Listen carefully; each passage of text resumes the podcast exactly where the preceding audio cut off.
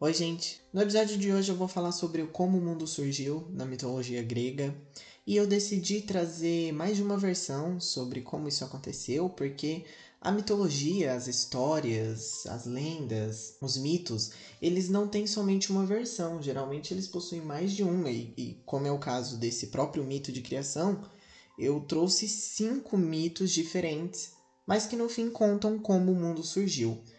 E isso não é só na mitologia grega, várias outras mitologias também encontram isso, vocês vão reparar ao longo do podcast. Eu decidi dividir os contos hoje em patriarcado e matriarcado. Só lembrando, né? Patriarcado é quando a gente tem o homem como uma figura central e matriarcado é quando a gente tem uma mulher. E uma coisa curiosa que eu percebi na primeira vez que eu li essas versões do matriarcado é que eu nunca tinha ouvido falar delas. Eu já tinha ouvido falar das do patriarcado, mas eu não tinha ouvido falar das do matriarcado. E eu imagino que isso deva ser porque nós vivemos numa sociedade patriarcal, né? Mas enfim, começando pelo matriarcado, eu vou falar sobre a criação do mundo grego, homérico e órfico. Órfico, uh, os órfios, era um povo grego que acreditava que quando eles morriam, eles iriam se juntar aos heróis e a todo o seu povo. Então essa versão uh, da criação do mundo grego, ela diz que todos os deuses e as criaturas vivas, elas nasceram de uma onda gigantesca que é o oceano. Esse oceano seria assim uma figura titânica, uma coisa gigantesca. E esse oceano, ele cercava o mundo. E ele tinha uma esposa, que era a deusa Tétis, e ela foi a mãe de todos os seus filhos. Então os órficos, eles dizem que a noite, ou Nix, é uma deusa de asas negras e ela é respeitada por todos os outros deuses, até Zeus reverencia ela. E ela foi cortejada pelo vento e após isso, ela botou um ovo prateado no meio da escuridão. Eu percebi que esses contos do matriarcado, eles são um pouquinho mais filosóficos, eles têm essa pegada assim, um pouco mais o que está acontecendo, sabe?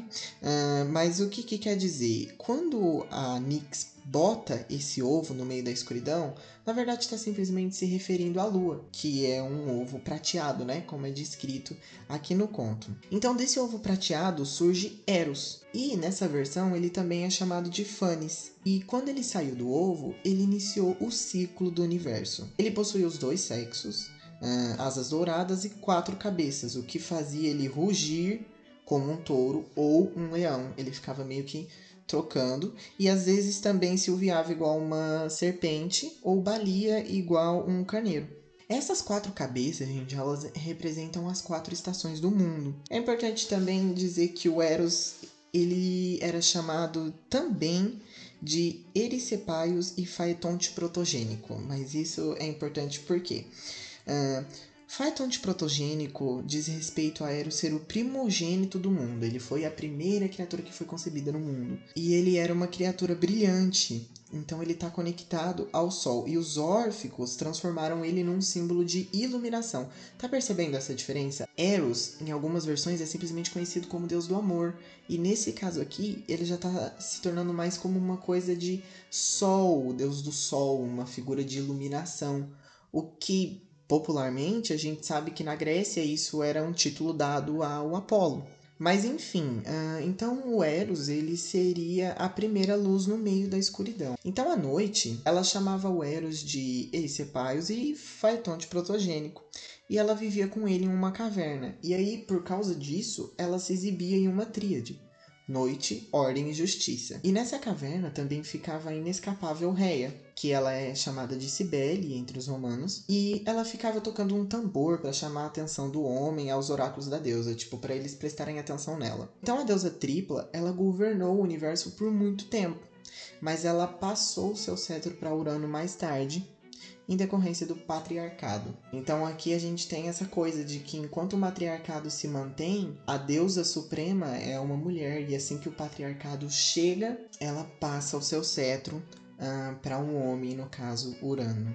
Então esse aqui é o mito de criação uh, homérico e órfico, ele é bem pequenininho. E ele não fala sobre a criação do homem e sobre a criação de cada coisa do mundo, né, como a gente está acostumado. Muito pelo contrário, ele faz de uma forma bem resumida, né, de que o Eros começou a criar tudo e foi isso, tudo surgiu também através do, do oceano. Seguindo para o mito de criação dos Pelasgos, que também era um povo da Grécia, eles vão dizer que no começo existia somente o caos, que pode ser uma espécie de estado do universo. Eu imagino o caos como, ah, tipo assim, escuridão, escuridão, escuridão, e no meio uma bolinha de fogo. Eu imagino o caos dessa forma. Então, nesse universo onde existe somente o caos, Eurinome, a deusa de todas as coisas, surgiu nua no meio desse negócio, desse caos. E ela estava cansada de andar e querendo descansar os pés. Então ela separou o mar do céu e aí ela dançou sobre as ondas em direção ao sul.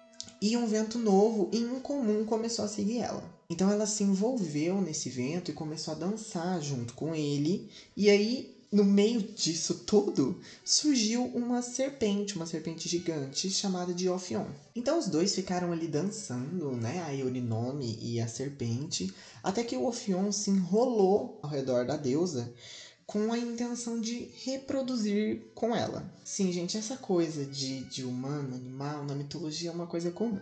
Então, nesse momento, um vento do norte chamado Boreas também a fertilizou. Então, tecnicamente, ela foi fertilizada por duas pessoas. A Yorinome, então, ela se transforma em uma pomba e ela coloca o que eles descrevem como um ovo universal e o choca por cima das ondas durante um bom tempo. Então aqui mais uma vez essa coisa do ovo e da lua, né? A gente sabe que antigamente os astros, como o Sol e a Lua, eles eram muito aclamados, né? Sempre estavam ligados a, a, essa coisa de, de deuses e, e tal. E aqui é uma outra versão do mito de criação que mais uma vez reverencia a Lua dessa forma. Ela então manda o Ophion se enrolar sete vezes em torno desse ovo. E isso completa a incubação, ah, digamos assim que o Ophion ficou apertando esse ovo até que ele explode. E quando ele explode, sai dele os filhos, as criaturas, o Sol, a Lua, os planetas, as estrelas, a Terra, com suas montanhas e rios, árvores, plantas, todas as criaturas vivas. Então a Eurinome e o Ophion, eles fazem do topo do Monte Olimpo seu lar. Ó, aqui tá uma figura conhecida, o Monte Olimpo, uma figura mais popular, né? E tudo ia bem, até que o Ophion começou a dizer por aí que ele havia criado o universo. E isso deixou a Eurinome com raiva, e ela esmagou a cabeça da serpente e arrancou seus dentes e o baniu para as cavernas escuras sob a terra. Depois desse pequeno deslize, ela criou o que é chamado de sete poderes planetários e concedeu eles a uma titanide e um titã. Titanide é o feminino de titã. Então, Teia e Hyperion ficaram com o Sol, Febe e Atlans com a Lua, Dione e Creus ficaram com o planeta Marte, Metis e Céu para o planeta Mercúrio, Temis e Eurimedonte para o planeta Júpiter, Tétis e Oceano para Vênus, Reia e Cronos para o planeta Saturno. Aqui a gente já tem mais alguns nomes conhecidos, né? Umas coisas mais populares. Mas o primeiro homem foi Pelasgo. E ele foi ancestral dos Pelasgos, né? E ele surgiu no solo da Arcádia, seguido por alguns outros, e ensinou a esses outros a construir cabanas, alimentar-se de frutos, fazer túnicas de couro, enfim.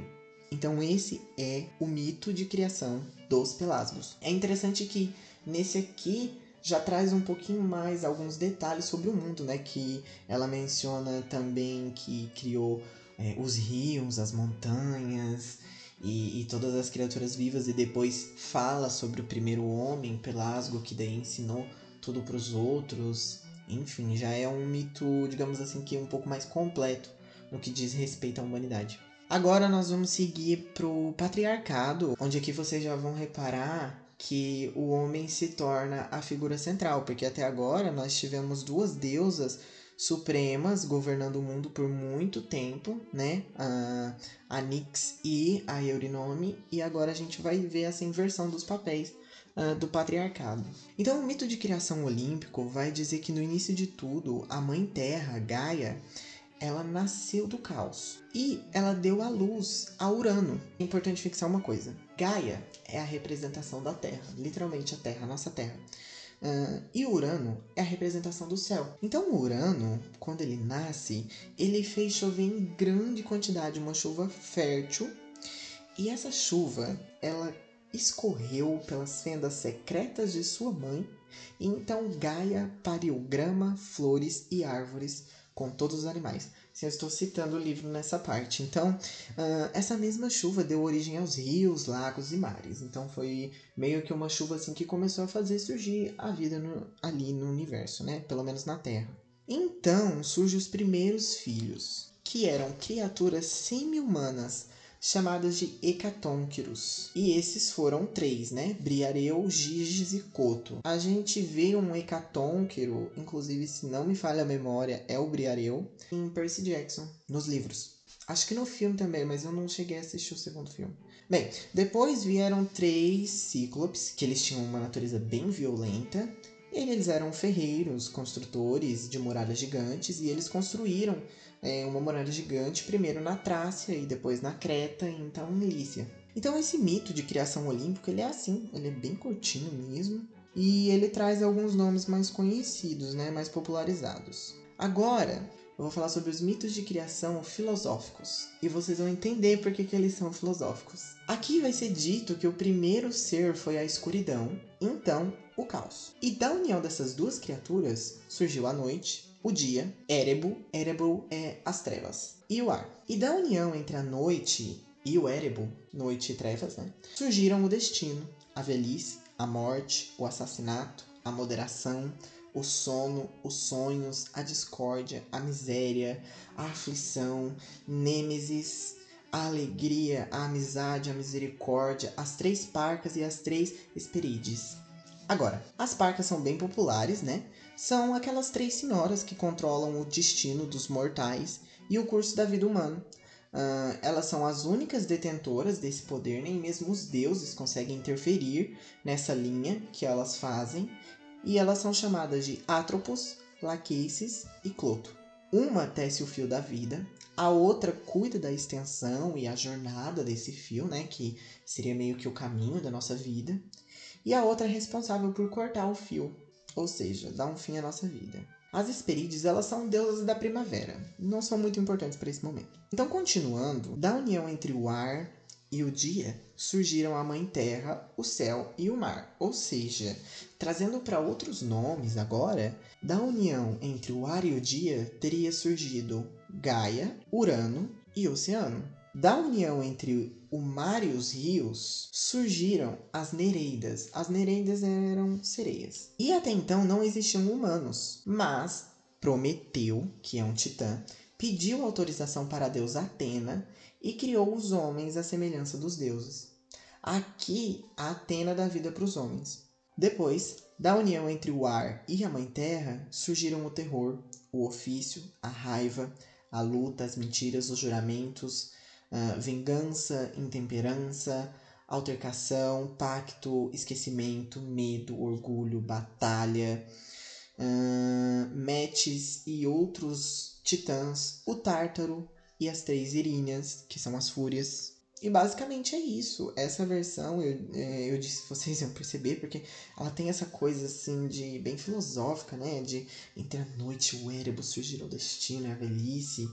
Uh, enfim, mas ela é bem específica com relação à criação. E no final aqui ela fala sobre o Tártaro. Eu queria falar mais sobre o Tártaro, mas eu quero gravar um episódio do podcast só sobre o Tártaro, porque a gente sabe que tem um pessoalzinho que fica preso lá e ele é bem importante. Enfim, mas assim, dentre esses mitos da criação que eu acabei de falar aqui, para mim, eles parecem um pouco confusos, porque primeiro que eles parecem um pouco incompletos, né? Eles não falam muito bem sobre a criação dos homens. Tá bom que tem o de Pelasgo, que ele fala ali que surgiu Pelasgo e depois foi passando o conhecimento, mas é tudo muito vago. Só que o Thomas Bulfit, no livro O Livro da Mitologia, ele traz uma versão muito completa, ao meu ver, da criação do mundo na mitologia grega. Só que esse mito de criação, ele não é somente grego, ele também é romano. Porque como é sabido, os romanos quando eles conquistaram a Grécia, eles meio que pegaram ali o que tinha de religião na Grécia, colocaram, pegaram para eles, deram uma mudadinha nos nomes ali, mudaram alguns significados, mas alguns mitos prevaleceram somente trocando os nomes. Aqui eu vou mencionar tanto os nomes gregos quanto os nomes romanos, até porque eu vou falar também de mitologia romana e então é importante a gente saber os nomes desses deuses. Mas enfim, nesse livro Thomas Bulfitt traz que a terra, o Érebo e o amor foram os primeiros seres. O amor, que é Eros, nasceu do ovo da noite. Lembrando, noite é Nix. Então, quando esse ovo racha, o Eros ele sai por aí atirando flechas e animando todas as coisas, fazendo surgir vida e alegria. Aqui, Saturno, que é Cronos para os gregos, e Cibele, que é Reia para os gregos, não eram os únicos titãs. Existiam aqui Oceano, Hyperion, Japeto e Ophion, todos homens, Lembra do Ophion lá da Orinome? Então, aqui nessa versão, ele não é essa toda essa criatura, ele não tem todo esse poder, ele não ajudou na criação do universo, ele simplesmente já existia aqui, passou a existir quando surgiu aquela união ali entre o amor e a noite. E como os titanides, existiam Temis, Mnemocina e Eurinome. Então esses deuses primitivos, uh, titãs, né, por assim dizer, mais tarde, eles têm seu lugar transferidos para outros deuses. Assim como Saturno, Cronos, destronou seu pai, que é o céu, Urano, para os gregos. Tá, aqui eu vou começar a usar os nomes gregos e falar eles em romano porque eu acho que fica mais fácil. Então, assim como Cronos, que é Saturno para os romanos, destronou o seu pai, Urano, que é o céu para os romanos, ele será destronado por seu filho, Zeus, que é Júpiter para os romanos. Oceano passará seus domínios para Poseidon e Hyperion passará seus domínios para Apolo. Então, na mitologia, existe essa troca de papel três vezes, se não me falha a memória, né? Primeiramente com Urano, que perde o seu trono para Cronos. Tanto que. Vou fugir um pouquinho do tema aqui, mas é porque tem aquele quadro bem famoso, Nascimento de Vênus, que eu acho que é do Sandro Bocelli, que eu pesquisei aqui no Google, não sei se é assim que se pronuncia o nome dele, tá? Mas aquele quadro, ele conta a, a primeira vez que esses títulos são transferidos, porque o que acontece? O Cronos, ele recebe uma foice da Gaia, porque o Urano, como ele era o céu, ele ficava meio que, digamos que pelo menos nessa versão, ele ficava meio que amassando a Gaia e ela estava cansada disso. E ela deu uma foice pro Cronos e ela pegou e falou assim: Olha só, vai lá e mata seu pai que não tô aguentando. E ele vai lá e passa a foice nos testículos do Uranus e aí meio que. Digamos assim que a gente tem dois significados aqui, né? Que primeiro que é a morte do Urano e o segundo que é a separação do céu e terra. Mas o que acontece? Os testículos do Uranus caem dentro do mar e começa a borbulhar e dessas bolhas nasce Vênus. Essa é a história daquele quadro. É, então é por isso que eu digo que esse quadro conta a primeira vez que essa coisa de transferência de poder e de títulos acontece na mitologia greco-romana. Então nós temos aí Cronos destronando seu pai Uranus e depois nós temos Cronos sendo destronado por seu filho Zeus né? Que a gente sabe que daí vai acontecer a titanomaquia, mas eu vou chegar lá. Então, gente, como o Cronos é, destrona o Uranus, né? Ele meio que se torna o titã dos titãs, assim. Ele se torna o rei do mundo. E o Cronos, Saturno para os romanos, só lembrando, ele é descrito em alguns mitos como um titã bom, mas isso é uma descrição que o livro dá. Eu não me lembro de ter lido em nenhum lugar de que Cronos era um titã bom, mas enfim, todo mundo conhece ele por ser um titã mal, né? Porque comer os filhos vivos não é uma coisa assim muito do bem de se fazer, mas enfim, ele é conhecido por ser mal e porque ele, ele devorava seus filhos. E o único filho que escapa desse mal é Zeus. E ele é criado por ninfas em uma caverna, né? A Gaia esconde ele, dá pro Cronos comer uma pedra. E ele come achando que era o filho dele. Como? Eu não sei, mas ele fez. E aí o Zeus escapou e foi criado numa caverna por ninfas. E depois ele cresce e quando ele cresce, ele se casa com Metis, que é prudência para os gregos. E ela faz uma poção ali pro Cronos beber. E quando o Cronos bebe essa poção, ele vomita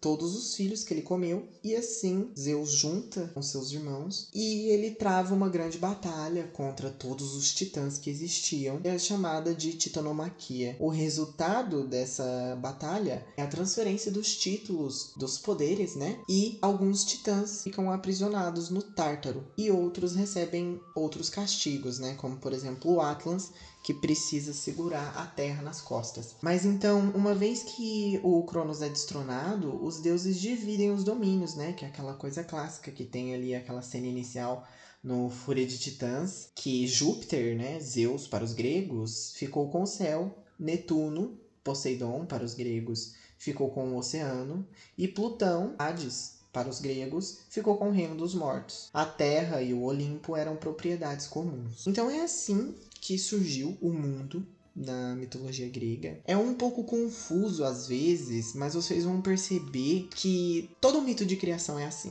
Todos eles são um pouco vagos. Uh, em alguns aspectos e tem essa coisa de noite teve um filho com amor, sabe? Uh, isso é muito legal, né? Isso é mitologia, vocês vão reparar isso bastante. Mas é isso pelo episódio de hoje, eu espero que vocês tenham gostado. É isso, tchau.